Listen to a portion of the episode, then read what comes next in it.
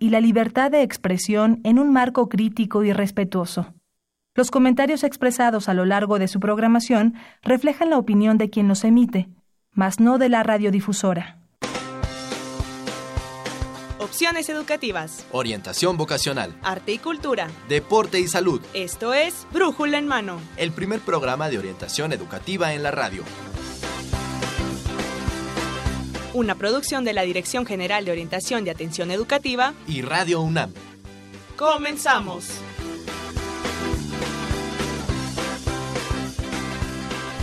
Hola, ¿qué tal amigos? Muy buenos días, sean bienvenidos a Brújula en Mano, el primer programa de orientación educativa en la radio. Esta es una coproducción entre la Dirección General de Orientación y Atención Educativa y Radio UNAM. Usted nos escucha a través del 860 de amplitud modulada y en internet en www.radiounam.unam.mx. Yo soy Miguel González, te invito, le invito a que se quede con nosotros a través de esta casa Radio UNAM. Durante los próximos minutos tendremos información muy interesante y también doy la bienvenida a la voz de mi compañera en estos micrófonos, la maestra Evelia Valdovinos, que también es orientadora de esta de. Eve, ¿cómo estás? Muy buenos días. Buenos días, Miguel. Buenos días al auditorio que nos escucha amablemente nuevamente este lunes. Y les voy a recordar nuestros teléfonos de contacto para que por favor se ponga en comunicación con nosotros. Claro que sí. Son 5536-8989 y 5536-4339. Hoy tenemos temas muy interesantes. Vamos a hablar de becas del programa Prospera para la UNAM, del programa de prevención para el embarazo adolescente y también tenemos una cápsula, un, pequeño adelanto también de nuestro programa Maternidades y Paternidades. Quédese con nosotros. Claro que sí, tú participaste en esta... Claro. En, esta producción. Ya estaremos platicando de esta, de esta serie. Claro que sí, ya estamos platicando, así que los invitamos a que se comuniquen con nosotros. Eh, vamos a tener, vamos a estar tratando de resolver todas sus dudas con nuestros invitados. Y bueno, pues como se los anunció Eve, pues vamos a hablar de información, sobre todo para los muchachos, acerca de las becas. Eh, muchos yo creo que estarán interesados en saber, ¿no? Ahora, ¿qué modalidad de becas? Que en la de GUAE, pues ya hay más de 40, entonces vamos a ver esta de qué pertenece. Entonces, pues nos arrancamos en esta emisión número 1163 que hemos trabajado para ustedes con Becas. Así es, con el programa Prospera para la UNAM. Claro que sí, y por eso tenemos la presencia del licenciado Jaime Gutiérrez Casas, él es coordinador nacional de, eh, de Prospera, que es el programa de inclusión social, si no me equivoco. Así es, Miguel, muy buenos días para ti, a tu auditorio, muy buenos días, gracias por la invitación de estar aquí en este programa radio, ¿eh? muchas gracias. Gracias. Y pues, Eve, hay mucho que informarnos acerca de Prospera porque es un programa enorme, pero en esta ocasión nos vamos a concentrar en becas. Así es. Y bien, licenciado, ¿qué nos podría platicar? ¿Qué es el programa Prospera de inclusión social? Mira, te comento. Eh, Prospera es un programa de combate a la pobreza implementado por el gobierno federal. Es el programa más importante de desarrollo social de combate a la pobreza. Eh, es un programa que se creó hace más de 21 años. Eh, la finalidad del programa cuando se creó, algunos lo recordarán, empezó con el nombre de Progresa. De ahí mudó a Oportunidades y luego ahora a Prospera. Este, te comento, fue el primer programa de transferencias monetarias condicionadas. ¿Qué quiere decir? Que el programa empezó con un programa de apoyo para las familias en tres, en tres campos principales. Salud, alimentación y la parte de educación, que ahorita vamos a hablar más adelante de las becas, pero eh, esos tres rubros. Y el programa ha ido migrando eh, a partir de la administración del presidente Peña, el programa cambia de nombre y quiero decirlo al auditorio, no fue nada más un cambio de nombre porque llegó una nueva administración, sino que eh, buscando fortalecer el programa, el, gobierno del presidente Peña Nieto lo que hizo fue agregar un componente más, que es la parte de inclusión productiva, laboral, social, financiera. Entonces, te quiero se, ha, convertido en un referente a nivel mundial de combate a la pobreza. De verdad, este fue el primer programa en el mundo en implementarse. Semanas después nació el programa de Brasil de Bolsa Familia. Y hoy eh, tuve la oportunidad de estar en Washington hace unas semanas y me decían ahí en Washington que ya son 72 los países que han adoptado el modelo mexicano, eh, un modelo similar tropicalizado a cada uno de los países.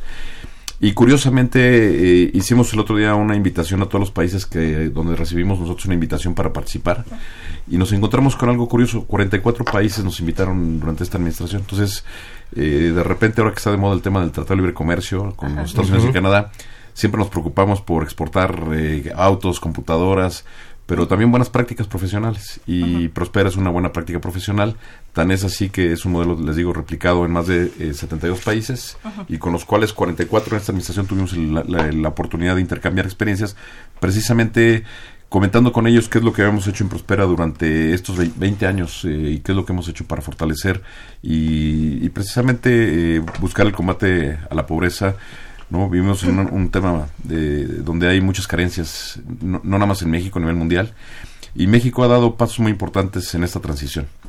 Así es, eh, hay carencias en muchos ámbitos en el país y específicamente en el ámbito de la educación, ¿cómo es que se aplica esto de Prospera? Mira, eh, Prospera es, eh, tenemos becas desde primaria, secundaria, preparatoria y a partir de ahora en educación superior. Eh, el programa es muy importante. Eh, traemos 6.2 millones de becarios eh, de primaria, secundaria y preparatoria. Ah, se me olvidó decirte un dato. La población que atiende Prospera a nivel nacional es atendemos a más de 6.8 millones de familias, pasado de 6.8 los cuales equivalen a casi 28 millones de personas. O sea, nada más para que vean la magnitud. Si nosotros, si Prospera fuera un país, seremos el país número 47 en el mundo. O sea, por nivel. Y ahora, ¿cómo hacemos para la parte de educación? Damos becas en primaria, secundaria, preparatoria, eh, y ahora, a partir de ahora, eh, estamos en la educación superior. Hasta ahora son 6.2 millones de becas en primaria, secundaria y preparatoria y 184 mil para educación superior. Cuando decimos ahora es en este ciclo escolar que apenas, eh, bueno, que apenas no, ya, ya unos necesitos a, la mitad, del ciclo escolar, pero es que ahora se empieza cuando salen las becas. No, las becas, este, te, comento, desde hace 20 años venimos becando, sí, pero, para, este, para, este, para este año, para este año son 184 mil los becarios que ya tenemos, más aparte las becas de ahora de tercer año. Empezamos en esta administración becando primer año eh, luego pasamos a segundo año y ya vamos por, por tercer año. Entonces, al día de hoy traemos 184 mil eh, jóvenes, eh, hombres y mujeres becadas en diferentes universidades. Por cierto, este va a ser un comercial. porque para que vean la importancia de la movilidad, lo que es la educación, hace, unas, hace unos días, la semana pasada, el presidente de la República entregó, los premios nacional de la juventud. La semana pasada. Bueno, casualmente tres de nuestros becarios en educación superior y en educación media lograron un premio nacional. Entonces, eh, la importancia de la educación y la importancia de lo que hace Prospera en estos tres rubros, porque no nada más es la educación, es un tema complementario, ¿no? Si no tienen una buena salud, si no tienen buena alimentación, entonces este va, va, de la mano. Entonces, esa es la, la, visión integral. Pero bueno, eso es lo que estamos haciendo y para este año 2018 esos, esos son los números. 184 mil. Al día de hoy, 184 mil. Yo esperaría más o menos con la convocatoria del, del tercer nivel, pues más o menos estaría hablando de otros 40 mil, 30 mil, 40 mil. ¿Estamos hablando de nivel superior o de todo? Nivel superior. Nivel superior. En nivel superior. ¿Y qué área geográfica cubren? El, ah, te comento, eh, estamos en todo el país, eh, realmente estamos en las 113 mil localidades eh, del país, atendemos todos los municipios, los 2.485 municipios del, del, país, estamos en las 32 entidades federativas. Cuando empezamos Prospera hace 21 años, atendemos 300 mil familias. Entonces, ve, la importancia, hoy se atienden a seis, digo, un poco más de 6.8 millones, 28 millones, de los cuales te digo 6.2 millones están becados primaria, secundaria y preparatoria, y los otros 184 mil en educación superior. Por primera vez estamos dando becas en educación superior. Ok, entonces dice que cubre toda, toda la República. A toda la República. Ok. Ah, una de las preguntas que nos surge aquí es que, bueno, e, este programa de inclusión social, como dices, pues al apoyo a a personas de escasos recursos, ¿no? En materia de educación para los muchachos que quieran aplicar para esta, para esta, este tipo de apoyos que es el de, de Prospera. ¿Cuál es el perfil del, del candidato? ¿Qué es lo que el muchacho pues, requiere? Sí, mira, te, comento. Eh, evidentemente es una beca dirigida a, a, personas eh, con un nivel de carencia y el cual nosotros tenemos que entrar a solventar. Y entonces, pues, primero es ser estudiante integrante de una familia próspera este, de estas 28 millones de personas, de estas 6.8 millones de familias, pues este, eh, la idea es que el joven o la joven que se que pida la beca eh, sea integrante de esta familia. Este, eh, bueno, pues, ser estudiante de, de, preparatoria, pasando en el caso a una universidad, los que ya tomaron el, primer año, haber sido becados en el primer año, los que no en el segundo y los que ahora en el tercero. Este ser menor de 18 años en el tema de, de- de educación básica este para la educación media superior tener entre 14 y 21 años y para la educación superior eh, como lo dije ser estudiante de primero o de segundo año ¿Qué quiere decir, discúlpeme, licenciado, esto de ser familia próspera? ¿Esto quiere decir que ya pertenecen a un, pa- un padrón previo? ¿A quienes se les considera familia próspera? Ah, ahí, este, Sí, ¿cómo, Ok. cómo es que para yo que puedo nos quede tener claro esa- a mí y a a todos. Mira, te comento, este, de acuerdo con Eval, en el país existen eh, 53 millones de personas en, en pobreza, En pobreza. de las cuales 7.6 millones, eh, no, perdón, 9 millones, que es el 7.6 de la población, eh, tiene un nivel de pobreza extremo. Entonces, eh, po- eh, eh, la- lo que queremos hacer en el tema de Prospera es precisamente eh, apoyar a las familias eh, con más nivel de necesidad. Entonces, eh, como te decía, de estas 6.8 millones de familias, eh, todas aquellas que tengan un hijo, en el caso, estamos hablando ahorita de universidad, en el caso de universidad, eh, eh, que quieran acceder a la beca, eh, pueden venir con nosotros, pueden meterse ahí a la página de internet de Prospera y precisamente eh, a- aplicar para la beca. Entonces, el primer requisito es ser integrante de una familia beneficiaria de estas 6.8 millones de familias. Estas que primero se van a ir a registrar con ustedes. Eh, se van a ir a registrar, hacen, su selección exactamente. Ajá. Y me, me surge ahorita, estas familias tienen que ir a hacer su registro. O ustedes como programa se acercan a ellos. No, y- te comento, fíjate que de, de alguna manera eh, nosotros eh, tenemos, eh, sabemos dónde están las, las, familias, las atendemos desde hace, bueno, hemos venido atendiendo las familias desde hace 21 años. Eh, cada año y en cada estado se hacen incorporaciones. Evidentemente dependemos del presupuesto federal para poder hacer incorporaciones. Eso es lo que limita la- la- el acceso a Prospera. Eh, y, lo, y bueno, la idea es que todas aquellas familias que tuvieron... Entonces, eh, y voy a hablar de esta parte de la educación porque cuando vamos a los eventos y preguntamos cuántos de nuestros abuelos tuvieron la posibilidad de estudiar una carrera, y en mi caso mis abuelos pues, no tuvieron la posibilidad, estoy hablando de mi tema personal, y al preguntarle a las, a las, a las señoras, a la, cuántas, pues nadie, ¿no? Este, ¿Cuántos tuvieron la posibilidad de sus padres? Pues en mi caso, pues mi padre, mi madre tuvo que salir a trabajar muy joven, a los 14 años, por temas familiares, donde tuvo que salir a apoyar a sus hermanos y ya no pudo continuar sus estudios. Sin embargo, los tres hijos de mis, de mis padres, pues hemos tenido la oportunidad de estudiar una licenciatura y a final de cuentas tener una maestría. Bueno, eh, en el caso de los jóvenes de Prospera pasa lo mismo. Es curioso, cuando tú le preguntas a las mujeres Prospera cuántas hicieron carrera, muy pocas en cada evento te lo dicen. Pero cuando tú les preguntas cuántas tienen a sus hijos becados, prácticamente en cada uno de los hogares Prospera hay un joven becado por Prospera. Y esto está cambiando la, la geografía de la pobreza en México, porque evidentemente al tener más grado de educación, pues este se genera una condición diferente en los y los, las mexicanas del país. Y específicamente con la UNAM, ¿tienen allá algún convenio? ¿Qué tipo de beneficios específicos? ¿O cómo es que esto se está manejando Sí, con la fíjate que es curioso, pero eh, uno, primero a mí me da mucho gusto tener el convenio con la Universidad Nacional Autónoma de México, porque yo soy egresado de la Facultad de Ciencias Políticas y Sociales de la UNAM.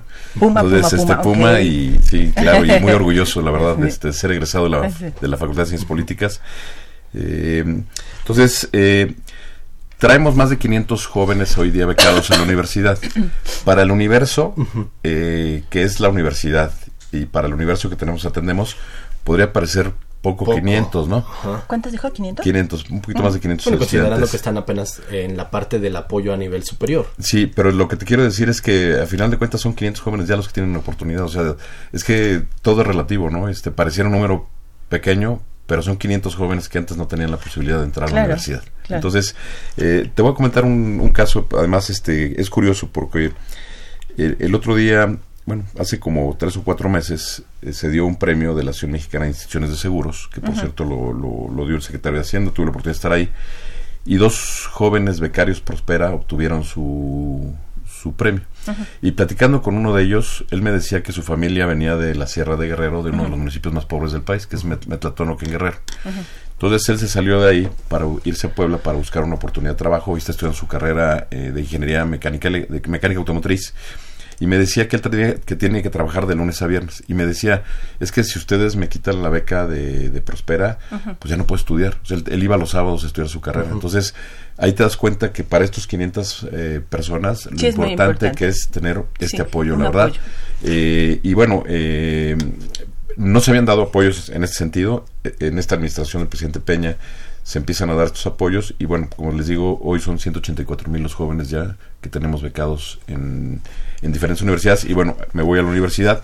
Eh, la universidad precisamente cada, cada semestre nos invita precisamente al Consejo de Becas vemos cómo están los jóvenes, platicamos, eh, tratamos de hacer un evento con ellos para que también se sientan ellos eh, que, que, pues estamos atrás respaldando, ¿no? Este eh, sus estudios, echándoles ganas, motivación, pues para que concluyan, ¿no? Este, ahora Yo quisiera hacer una aclaración. En cuanto cuando habla de, primero que las familias tienen que estar inscritas en el programa de Prospera y luego los chicos o los jóvenes que entran a la universidad tienen que estar ya en la universidad para tramitar la beca.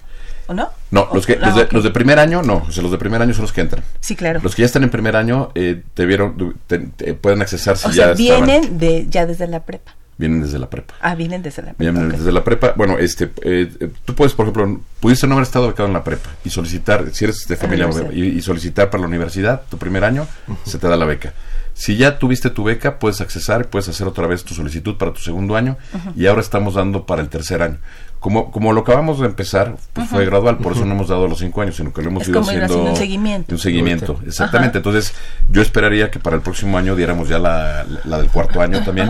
Y quiero comentar que además, para mí es muy importante porque eh, Prospera es una institución articuladora. Entonces, para nosotros es muy importante porque esta, beca, eh, esta beca se eh, prospera eh, precisamente se da gracias al apoyo también de la Secretaría de Educación Pública, sobre todo el maestro Ernesto Medina, el coordinador nacional de becas, se firmó un convenio con ellos en donde ellos ponían la mitad y nosotros la mitad para poder becar a jóvenes. Entonces, la verdad es un tema muy importante y yo lo que esperaría es que, les digo, todos estos 184 mil jóvenes que se están sumando a la fuerza productiva transformen o ayuden a transformar el país.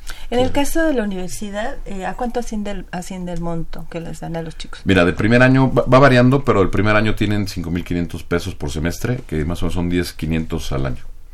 Más o menos. Ok, y vemos la importancia de que puede no parecer un gran monto, pero es una gran ayuda para los jóvenes, y es cierto, o sea, hace, una gran hace diferencia. Una gran diferencia. Hace una, gran, diferencia con ellos. La verdad es, que es, que sí, yo digo, también mis tiempos no disfrute de una beca y tener este tipo de apoyos, pues creo que te, te incentiva además, ¿no? ¿Tiene, tiene que haber alguna situación aquí el promedio o deben mantener algún promedio mínimo los este, muchachos. Este, este, se les pide tener promedio arriba de 8, este, pero eh, presente para, para cuidar la, el tema de la calidad este, educativa y como, como cualquier beca, ¿no? Este, evidentemente cumplir con sus compromisos.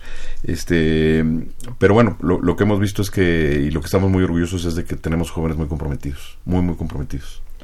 Así es, seguramente. Y es como en algunas otras becas que ya en el segundo año, por ejemplo, ya no tienen que tener ni materias reprobadas, ni independientemente de la carrera, porque ya sabemos que hay carreras pues que son un poco más complicadas o más pesadas, ¿no? Sí, claro. Sí, o sea...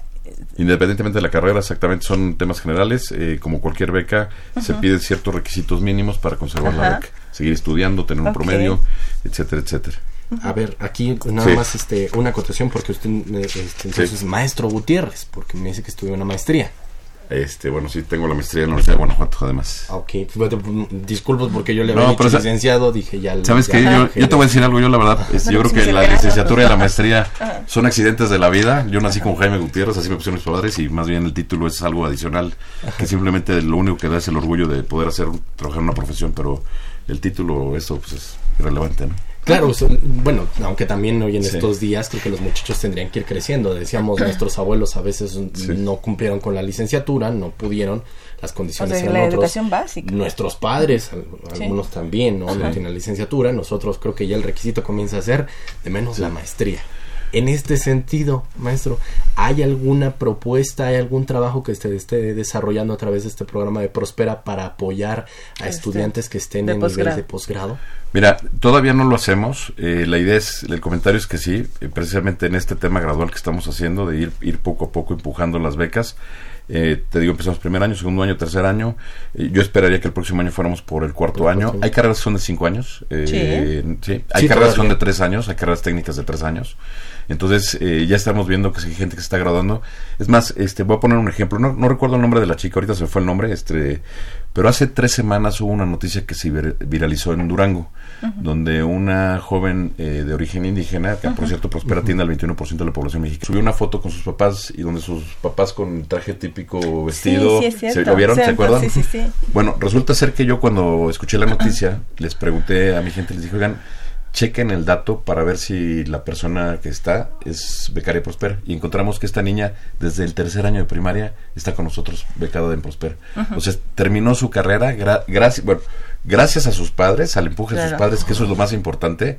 La verdad, este, no hay gobierno, no hay institución, no hay, no que pueda sustituir lo que uno aprende en casa. Pero gracias a ese empuje, gracias al empuje de la muchacha, ¿no? De, de, de, de Que fue ingeniera, ¿verdad? Ingeniería. Ingeniería. No, industrial. Ahorita No, te la busco no porque tengo recuerdo, aquí el dato, sí, yo- pero ahorita te la busco este sí, porque sí. sí, la, sí la tengo, este, pero ahorita te doy incluso el nombre porque cuando yo escucho la noticia y veo que se viraliza, te digo, yo llego a la oficina luego luego y les pregunté a mi gente decirle, "Oigan, chequen a ver si es- este nombre y esta persona." Y claro, la tuvimos este la tuvimos registrada y, y vimos que desde el tercero de primaria y, y les digo, más que eh, eh, nos da mucho orgullo porque nosotros, o sea, la, la institución debe ser como un buen árbitro de fútbol. Cuando hay un árbitro de fútbol que se nota, ya somos un mal árbitro. Cuando hay un árbitro que no se nota y que hace su trabajo, eso es un gran trabajo. Entonces, eh, yo lo digo por todos los directores, por todas las personas que hemos pasado en estos 21 años de institución. Pues este, esta niña empezó desde hace, pues imagínense, desde que tercero primaria, hoy está terminando su tercer año de carrera. Eh, Prácticamente ha crecido con- y prácticamente con el creció con el programa, ¿no? Y, y evidentemente la pregunta es, si no hubiera tenido estos apoyos, eh, la posibilidad de concluir sus estudios hubiera sido menor, Menor, sí. menor, ¿no? Claro. Porque, este, como lo ¿Y dijo por ahí ustedes una... tienen algún tipo de seguimiento, este maestro? Sí, y además, este, fíjate que... eh, Como el tiempo se nos va así, Así. como agua, pero Sí, a ver, algo, algo así como que hable de, de números en cuanto a, a- a Ah, seguimiento de, de los chicos que han tenido el programa de. Sí, fíjate, tenemos todo el ciclo y además este te, te quiero comentar, quiero hacerlo eh, aquí, invitar a los amigos para que el próximo 6 de noviembre con el Banco Mundial hicimos un estudio de qué es lo que ha pasado con estos jóvenes en 21 años. Entonces, este, bueno, fue, el estudio fue a 20 años, lo tuvimos que cerrar antes, pero ya cumplimos 21. Pero vamos a hacer un estudio precisamente, que vamos están por entregarnos los resultados de qué está pasando con todos estos jóvenes este, en estos 20 años. Y evidentemente, pues este, estos jóvenes que antes no tenían la posibilidad de entrar a una, a hacer su primaria, su secundaria, su preparatoria, pues ahora lo tienen. Y quiero comentar además, este, Prospera también estamos dedicados también a la parte adulta, ¿eh? o sea, y a los, a los padres de estos muchachos. Este sexenio sacamos con el INEA un programa especial de certificación, donde más de, en Prospera, más de un millón de personas se certificaron en primaria y secundaria. Que ese es un, eh, nunca en la historia se había dado el país, un nivel de certificación de esa magnitud, de personas que están concluyendo sus estudios en primaria y secundaria, y precisamente, bueno, pues este, nos da mucha alegría comunicar estos resultados. Es- y esto Sí. porque Prospera, como lo dijo usted, es buscar el apoyo a familias en las áreas de salud, de alimentación y de la Y educación. la educación. Es esto ahorita lo que estamos. Y tenemos esta parte fuerte que es la parte de inclusión, que es precisamente, nos hemos dado cuenta que además tenemos que tener actividades donde ellos puedan incorporarse la parte productiva. Por ejemplo, todos estos alumnos, estos eh, jóvenes que están incorporando para que tengan un trabajo cuando terminen, o eh, eh, para capacitar a sus padres para que pongan un negocio.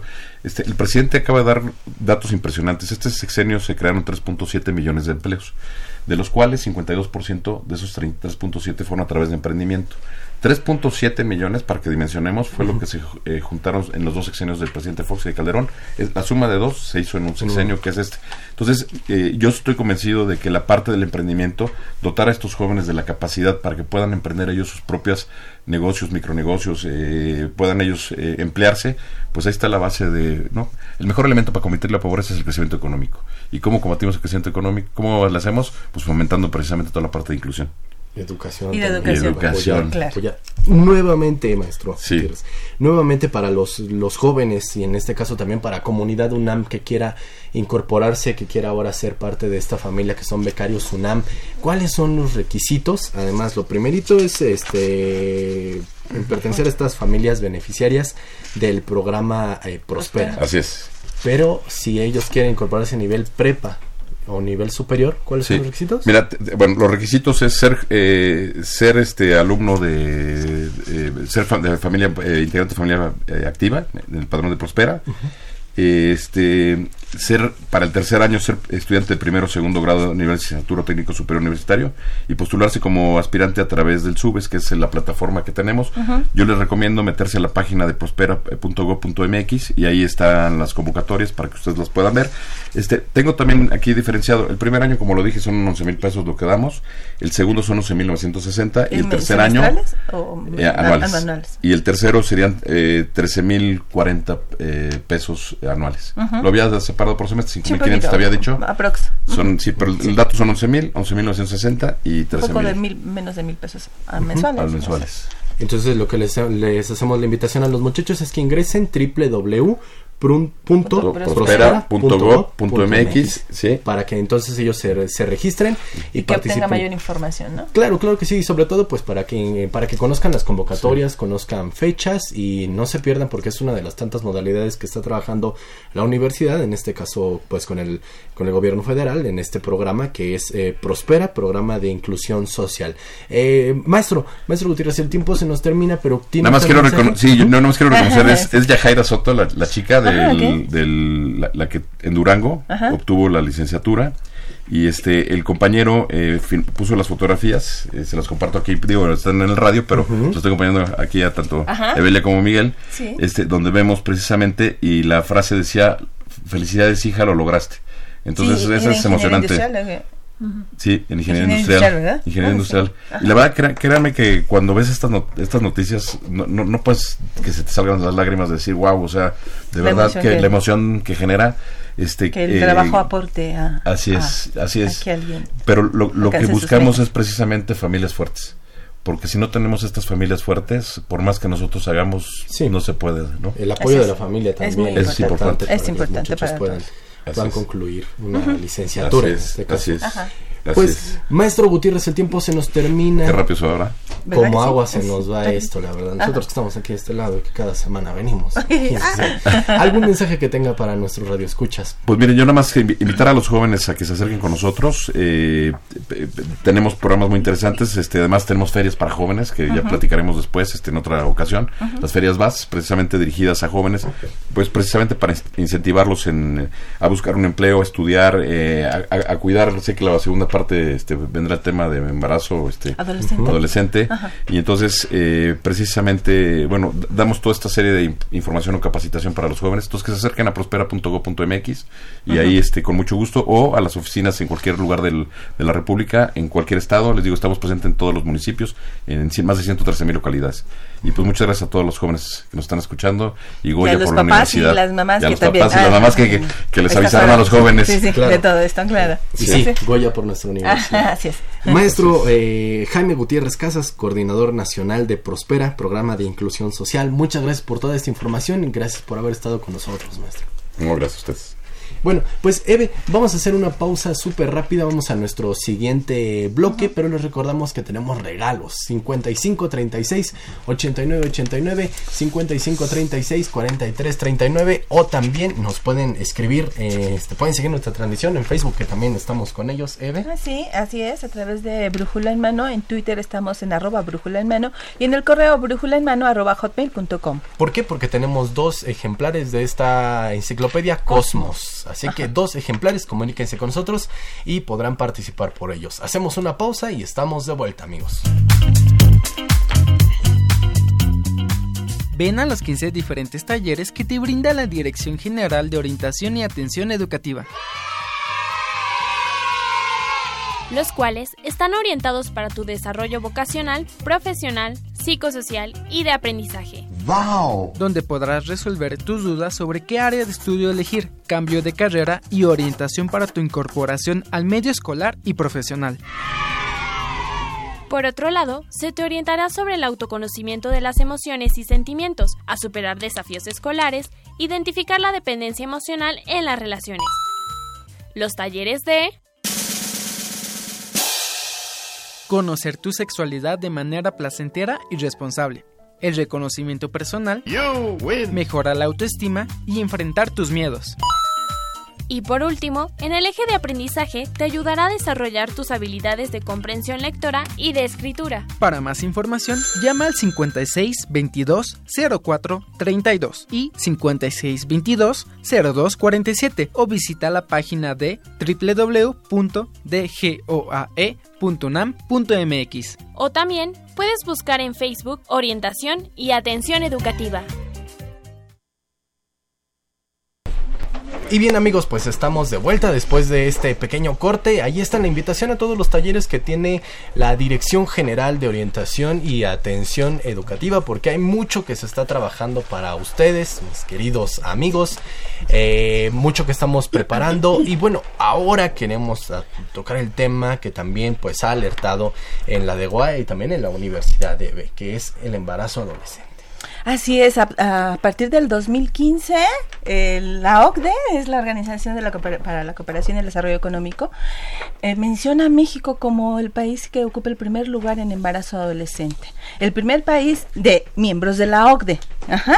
Y esto es importante, bueno, porque no es porque este, eh, podamos por eso minimizar este eh, lo, que es el embarazo adolescente, pero ciertamente, bueno, hay otros países en América Latina que tienen mayor número de porcentaje en embarazos adolescentes, pero lo que nos ocupa hoy es México y lo que nos preocupa y lo que nos ocupa y lo que nos debe ocupar como institución y que es la prevención del embarazo adolescente. Y tenemos a la doctora.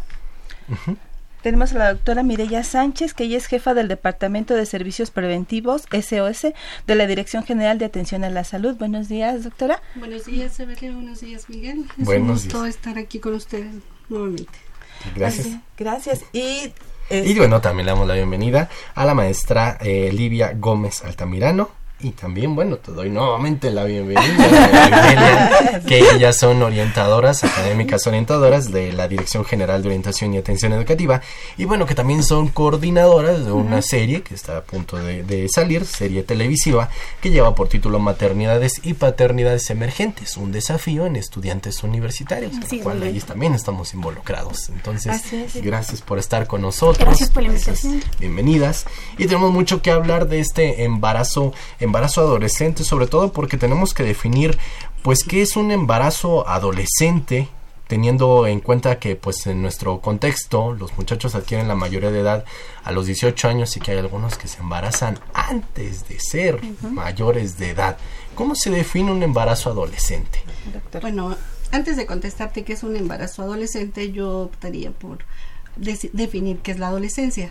Según la OMS, la adolescencia es la etapa que abarca desde los 12 a los 21 años de edad y la divide en adolescencia temprana, media y tardía.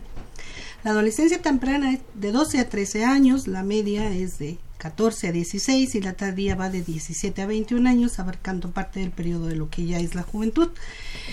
Y bueno, es un cambio importante físico, fisiológico y social que se presenta en la etapa de la vida del ser humano, pero que cuando hablamos ya enfocándonos al embarazo adolescente, estamos hablando de que es el embarazo que se presenta en etapas tempranas de la vida, en etapas ginecológicas tempranas, o sea, prácticamente recién iniciados algunos cambios puberales, aunque se describe también como el embarazo que se da mientras la, la chica pertenece al núcleo familiar y depende económicamente de la familia en la que se encuentra. Puede ser una familia nuclear, puede ser una familia este, compuesta, o sea, dependiendo del tipo de familia. Ok, de acuerdo. Ah, eh, bueno, y si hablamos, ya que, la doctora nos dice eh, qué periodo abarca la adolescencia de los 12 a los 21 años, pues resulta que la UNAM, nuestra gran población, tenemos de qué edades, pues hay por ahí de los 15, 16 años la mayoría, o a los que están en iniciación universitaria, que, pero son mínimo, pero tenemos la, nuestra gran población está abarcando esta parte, esta, esta etapa de vida de los jóvenes, de las y los jóvenes. Hablamos de que tenemos etapas de, de iniciación, tenemos lo que sería la, la, secundaria, tenemos ya chicas de 12 años, eh, tenemos la, la, etapa ya del bachillerato y la licenciatura prácticamente, ¿no? Ya los posgrados pues ya no hablaríamos, o licenciatura también ya no hablaríamos de un embarazo adolescente, pero sí lo que es bachillerato e iniciación está en la etapa de de mayor este, concentración de, de, nuestros alumnos. De nuestros jóvenes. Por eso es, que tenemos que prestar atención ¿no? en, en esta situación, en este fenómeno que ya es algo muy global, ya no es específicamente de nuestra ciudad incluso, también ya es a nivel nacional esto. Y tanto así que pues ya México, como Eve nos, nos dio el antecedente al iniciar esta, esta entrevista, este bloque, pues ya ocupa el primer lugar en embarazo adolescente a nivel mundial. Entre los miembros de la OCDE. Entre los miembros de la OCDE. De la OCDE. Bueno, que también la OCDE es un buen parámetro, considerar todo esto.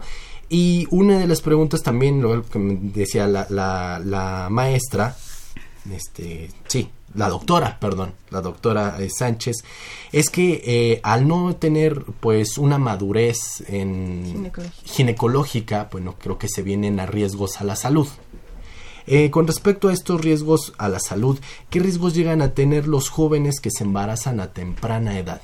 Y me gustaría también que involucramos esos riesgos que llegan a tener los hombres, porque a veces se considera que los riesgos son únicamente para la mujer, puesto que es la que se embaraza. ¿Hay algún riesgo para los hombres? Para los hombres hablaríamos más de riesgos psicológicos, ¿no? Físicos prácticamente, bueno, no, los tenemos, pero a nivel psicológico sí, y todo va a depender también de lo que ellos pretendan hacer, de, ese proyecto de vida que tengan a futuro, ¿no?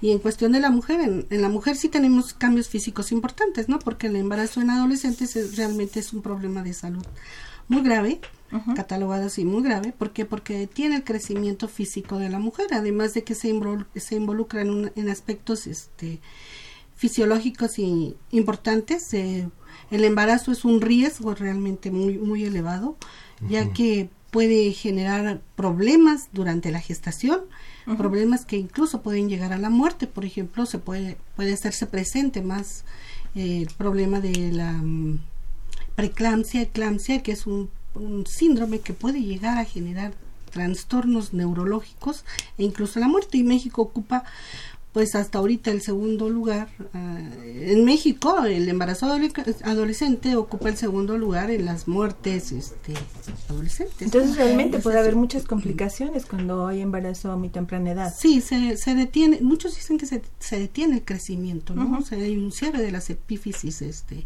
distales en los huesos, entonces se detiene el crecimiento. La chica queda con una estatura de promedio muy baja o baja, dependiendo de la edad en que se esté embarazando, pero también este pues se dan otros cambios, ¿no? Porque no hay una maduración a nivel de los órganos este, femeninos y esto puede producir abortos tempranos, eh, puede producir problemas de, este, eh, incluso de hasta de infertilidad o esterilidad más adelante, ¿no? Pero todo va a depender de la etapa en que se encuentre también el embarazo.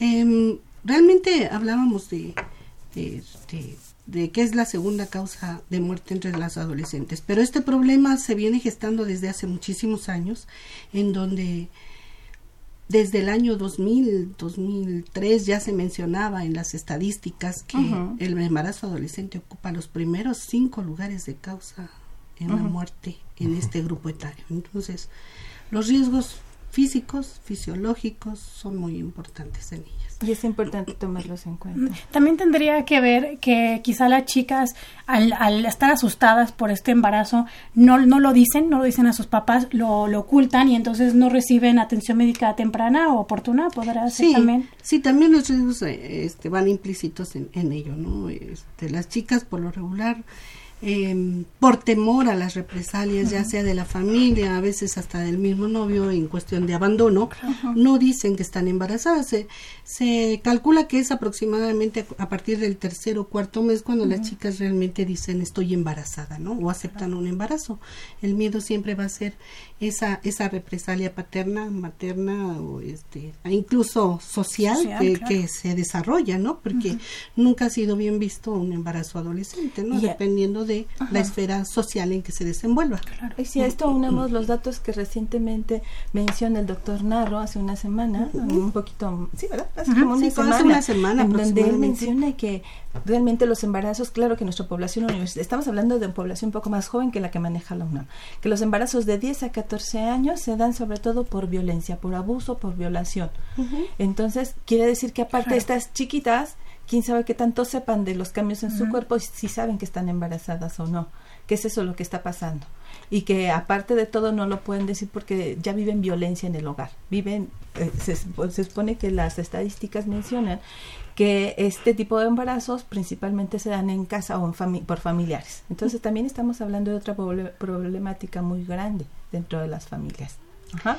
Sí, hablábamos de que es muy importante también el, el, nivel socioeconómico donde se encuentre la chica adolescente, ¿no? No va a ser lo mismo en un medio rural que en un medio urbano como el que tenemos aquí pero el doctor Narro hablaba de una cifra aproximada de 10.000 embarazos en, en adolescentes de, de, de, 10 a 14 de 10 a 14 años. Aunque esta cifra ya disminuyó comparada con las cifras anteriores que daban en el año 2016 de casi 12.000 embarazos, pero pues sigue, sigue, siendo una... cifra muy importante, ¿no? Además de que es porque no fueron relaciones consensuadas. Sí, sí, la mayoría de ellas no son relaciones consensuadas en la experiencia que yo tengo dentro de la Dirección General de Atención a la Salud, solo me he encontrado en el transcurso de 12, 20, 20 años, una chica que me decía, pues yo, yo acepté las relaciones sexuales sin, sin que me obligaran, me fue consentimiento mío y este pues es una pero entre miles de tantas que hemos atendido ahí por situaciones de embarazo. Y entonces, si hablamos ya de nuestra población universitaria, ¿cuáles características serían en las adolescentes eh, cuando, cuando hay embarazo? ¿Qué características tendrían? Bueno, las características que tendrían son chicas eh, que a pesar de tener una formación escolar y que se esperaría el embarazo fuera mucho menor, perdón, estas chicas hay una autoestima baja, hay falta de valores, falta de comunicación en la familia, pero sobre todo una falta de, información adecuada, información oportuna y verídica de lo, que sería la prevención de un, de un embarazo. ¿no? Son algunas de las características, pero la autoestima es fundamental y la comunicación con los padres es fundamental. En cuanto a la información que tienen los muchachos, las muchachas con respecto a la prevención de un embarazo, ¿qué carencias usted detecta en información que ellos tienen? ¿Carencia o creencia? Carencia. Carencia y creencias. Yo creo que las dos. Bueno, carencias. Que la información que llevan no es la adecuada. Muchas veces están basados en lo que ven en, en, este, en Google, en, pues, bueno, sí, a través de los medios o la información que, que, es compartida por los compañeros, este, por las amigas, por los amigos. Eso sería carencias. Creencias es de que, bueno, como todos los, la mayoría de los jóvenes se creen a mí me va a pasar. Inmortales. sí. Esa, esas cuatro is me gustan. Inmortales, inmunes, infértiles e invencibles. o sea, a mí nada me va a pasar, no me puede pasar.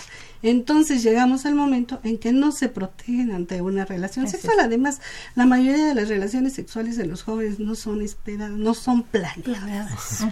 ¿No?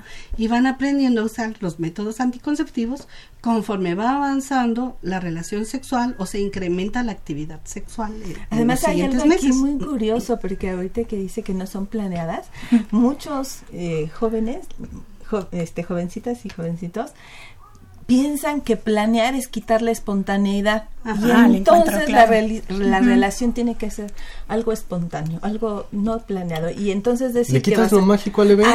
Ah, si se planea se le quita no, lo mágico, no, no, no, no, lo especial a esto. Ajá, estamos hablando de que ya están en la licenciatura, ¿eh? que ya tuvieron información, que esta información se ha venido dando masivamente por, por varios años ya y aún así siguen esperando que que todo sea espontáneo. Yo creo que hay una confusión entre, entre realmente expresar tu amor a alguien espontáneamente y otra que dentro de esa espontaneidad hay que planear tu vida que planear y utilizar los métodos anticonceptivos y de prevención y de protección también es parte de tu plan de vida. Por supuesto. Debe de estar, debe de estar dentro de un plan, un plan de vida, dentro de un proyecto de vida a mediano o corto plazo, dependiendo la edad en que se encuentre, ¿no? Y sobre todo, este, viendo que nuestras adolescentes cada vez inician vida sexual a más temprana, más temprana edad, pues por supuesto que hay que que hay que tener eso dentro del proyecto de vida, pero nos corresponde tanto a los padres como a los educadores de salud o a los que proporcionamos esa orientación en salud, enseñarles y, darles esas herramientas básicas para que puedan en un momento dado este, utilizar los métodos anticonceptivos como debe de ser, ¿no? Si es que ya han decidido realizar su vida. ¿Y cuáles son esos métodos, doctor? Bueno, tenemos varios métodos, varios métodos. algo que se me pasó a decir, pero me regreso un poquito, es que quien, quien más solicita el método siempre va a ser el hombre. La mujer todavía no tiene ese empoderamiento para solicitar los métodos anticonceptivos. Es el hombre quien está solicitando el método. Y bueno, ya dentro de los métodos anticonceptivos que se utilizan tenemos los naturales, los de barrera, los mecánicos y los, este, los hormonales. Bueno, dentro de los naturales está el método de ritmo, que es enseñarles a diferenciar los días fértiles de los infértiles, del el método de Billings, que es enseñarles el día de la ovulación específicamente y en qué momento dado pueden, pueden en base a esos dos métodos embarazarse. Está otro que prácticamente ya no utilizamos, que es el de el cinto térmico. Bueno, el cinto térmico es el método del ritmo de Billings, pero va unado al, a la toma de la temperatura basal. De la temperatura basal. Se supone que la temperatura aumenta medio grado cuando uno está ovulando, pero pues, si nos levantamos, nos empezamos a mover, empezamos a realizar ejercicio, comemos, pues nuestra temperatura corporal aumenta. Entonces este, este método prácticamente lo hemos dejado en desuso y nos basamos más en el de Billings y en el de el método de ritmo. También está el amamantamiento, pero el amamantamiento se utiliza mucho más en las zonas rurales. Tenemos este dentro de los métodos mecánicos, bueno, están los DIUs, los DIUs medicados, que pueden ser este eh, con hormonas o está el DIU solamente de cobre. Están los métodos hormonales que son prácticamente de los más utilizados, al igual que los de barrera. De los de barrera tenemos el condón masculino y femenino. El condón masculino es el que más se utiliza prácticamente en las últimas, eh, este, en los últimos años nos ha sorprendido que ya las chicas universitarias solicitan más el condón femenino en base a las, a las prácticas y, y este, que se más bien a las demostraciones y enseñanzas que se les hacen cómo utilizar el condón femenino, lo están solicitando ya de una manera importante. Entonces, el condón masculino no es que vaya a quedar rezagado, por supuesto que no, pero sí eso llama mucho la atención, cosa que no se hace en, otros, en otras edades de la vida, ¿no?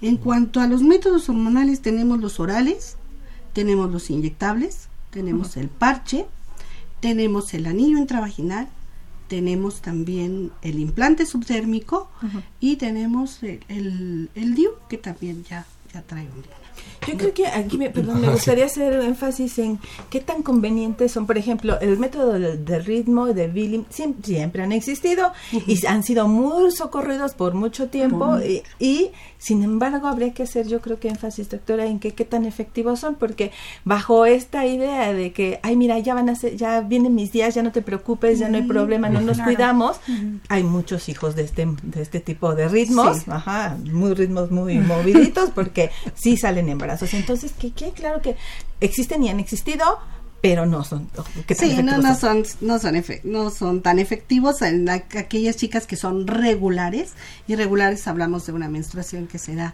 entre los 21 y los 33 días sacando este el, método de ovulación en base a, las características de cada una de las chicas eh, viene siendo no más de un 60% de efectividad cuando son bien utilizados. En cuanto al condón tenemos una efectividad por ejemplo hasta de un 97% se dice cuando es bien utilizado. ¿Ese sería el más cercano a la protección? No.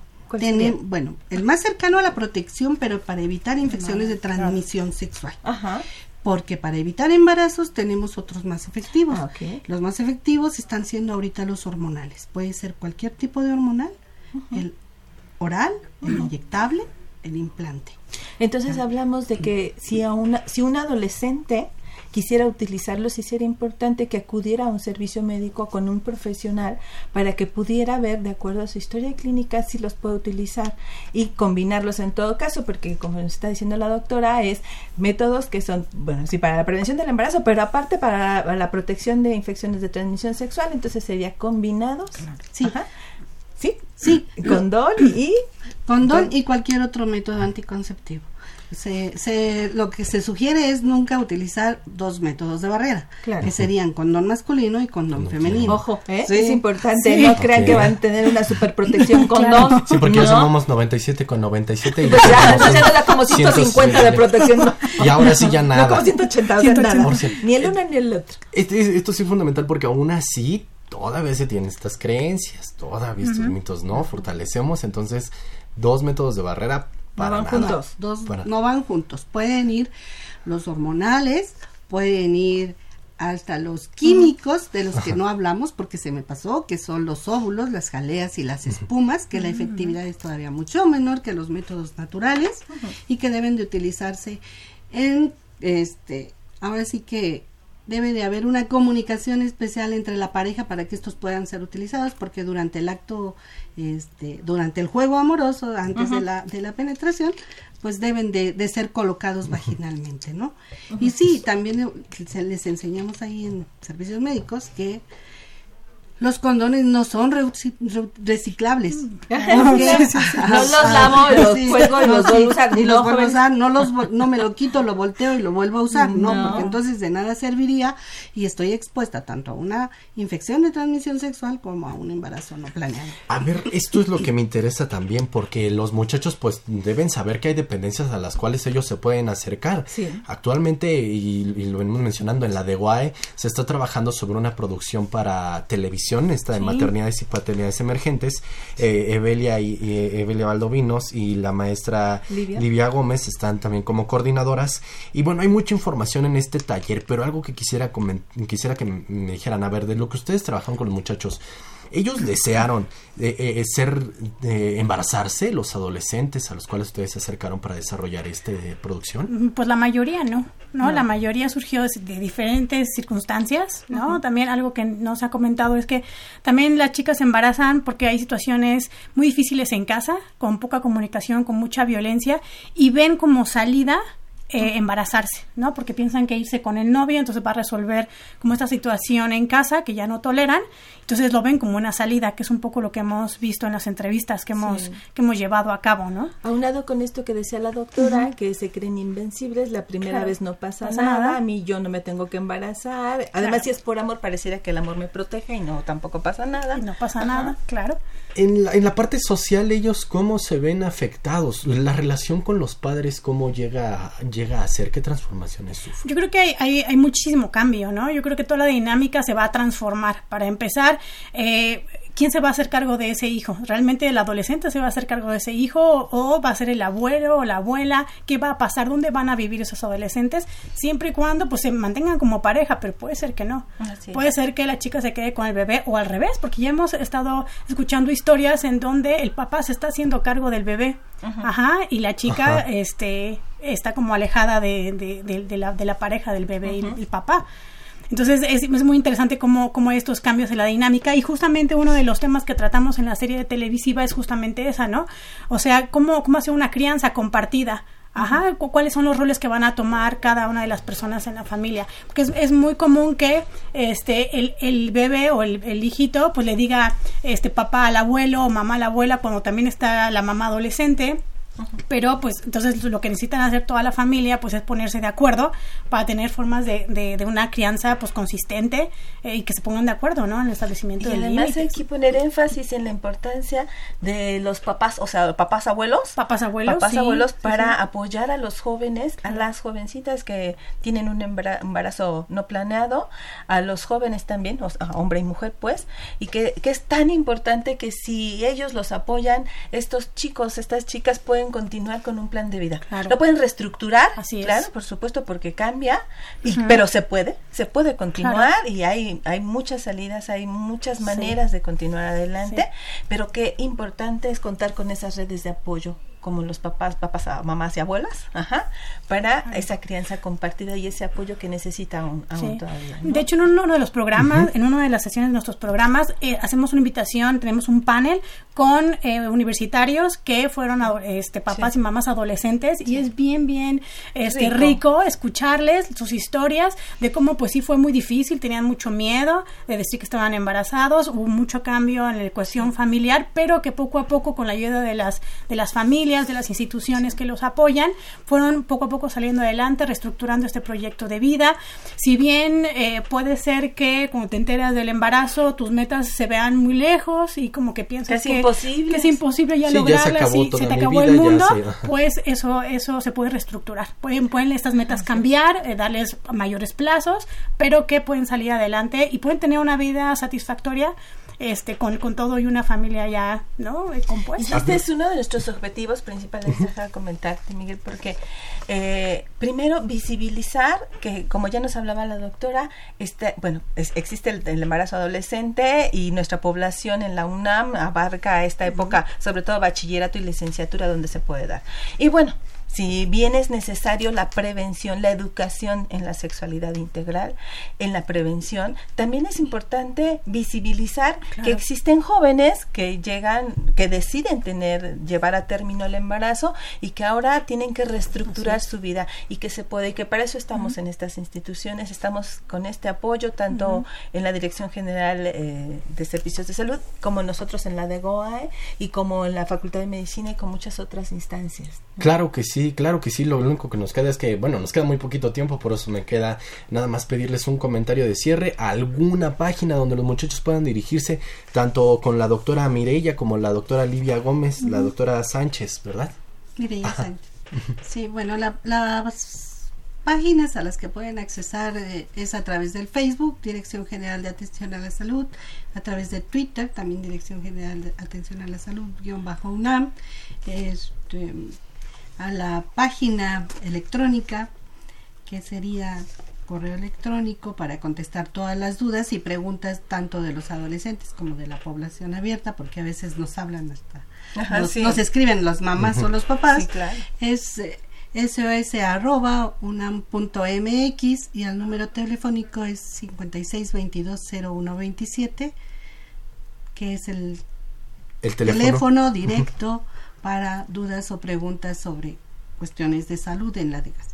Pues doctora Mireya Sánchez, jefa del Departamento de Servicios Preventivos SOS de la Dirección General de Atención a la Salud, muchas gracias por esa información. Al contrario, muchas gracias por, por permitirnos estar frente a sus micrófonos y poder ofrecer un poquito de la información que tenemos a, a la población universitaria que nos escucha. Muchas gracias. Gracias. Eh, maestra Livia. Sí, rapidísimo, nada más que no se pierdan nuestro, nuestra serie de televisión, Maternidades y Paternidades Emergentes, un desafío para estudiantes universitarios, que ya tenemos fecha de transmisión, que es del 5 al 9 de noviembre, que va a pasar por TV UNAM a las 10 de la mañana, que no se lo pierdan. Y bueno, dejarles también nuestro contacto, todos aquellos chicos universitarios que estén en situación de embarazo, que ya tengan hijos, se pueden comunicar con nosotros a nuestro correo mapas unam.gmail.com o a los teléfonos del Centro de Orientación Educativa 5622-0431 o 5622-0433. Y qué bueno que estén pendientes de, de, nuestro programa de televisión a través de nuestra página. Sí, al 9 de noviembre. Sí, 5 al 9 de noviembre, TV UNAM, a las 10 de la mañana.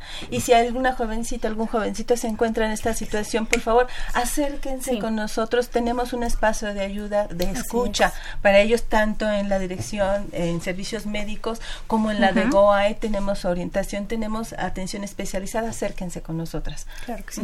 Pues sí, la verdad que son instituciones que pues están muy cerca de los muchachos también en la universidad, atención a la salud, pues ellos se pueden acercar, hay teléfono, no hay pretextos, hay Twitter, hay Facebook, todos los medios por los cuales los muchachos hoy se informan, creo que ahí están. Orientación y atención educativa es otro de los de los Facebook a los cuales se pueden acercar y se les puede dar alguna orientación hacia qué institución o hacia qué instituto. El teléfono Dirección General de Atención a la Salud 5622 0127 acérquense, pregúntenle a la doctora Mireya Sánchez ahí, información ella les puede asesorar. Acérquense con Livia Gómez, con Evelia Valdovinos, acérquense a la de Guae y no dejen de escuchar Brújula en mano porque tenemos mucha información, Eve. ¿Por qué nos vamos hoy? Pues nos vamos hoy, el tiempo se nos ha acabado, ya llegó la hora del almuerzo y también nuestro verdugo que es el tiempo, pero tenemos una cita el próximo lunes. Así es, y tenemos servicio social en fomento a la lectura. ¿Qué tal? claro que sí. Pues ahí lo estamos esperando. Agradecemos en los micro, en los controles técnicos a mi queridísima Socorro Montes, en la producción y locución agradecemos a Marina Estrella, a Aura Carpio y a mi queridísimo Emiliano Cárdenas. En la realización y producción general agradecemos a Saúl Rodríguez Montante y de estos micrófonos se despiden Evelia Valdovinos y Miguel González. Hasta pronto. La Dirección General de Orientación y Atención Educativa y Radio UNAM presentaron Brújula en Mano, el primer programa de orientación educativa en la radio.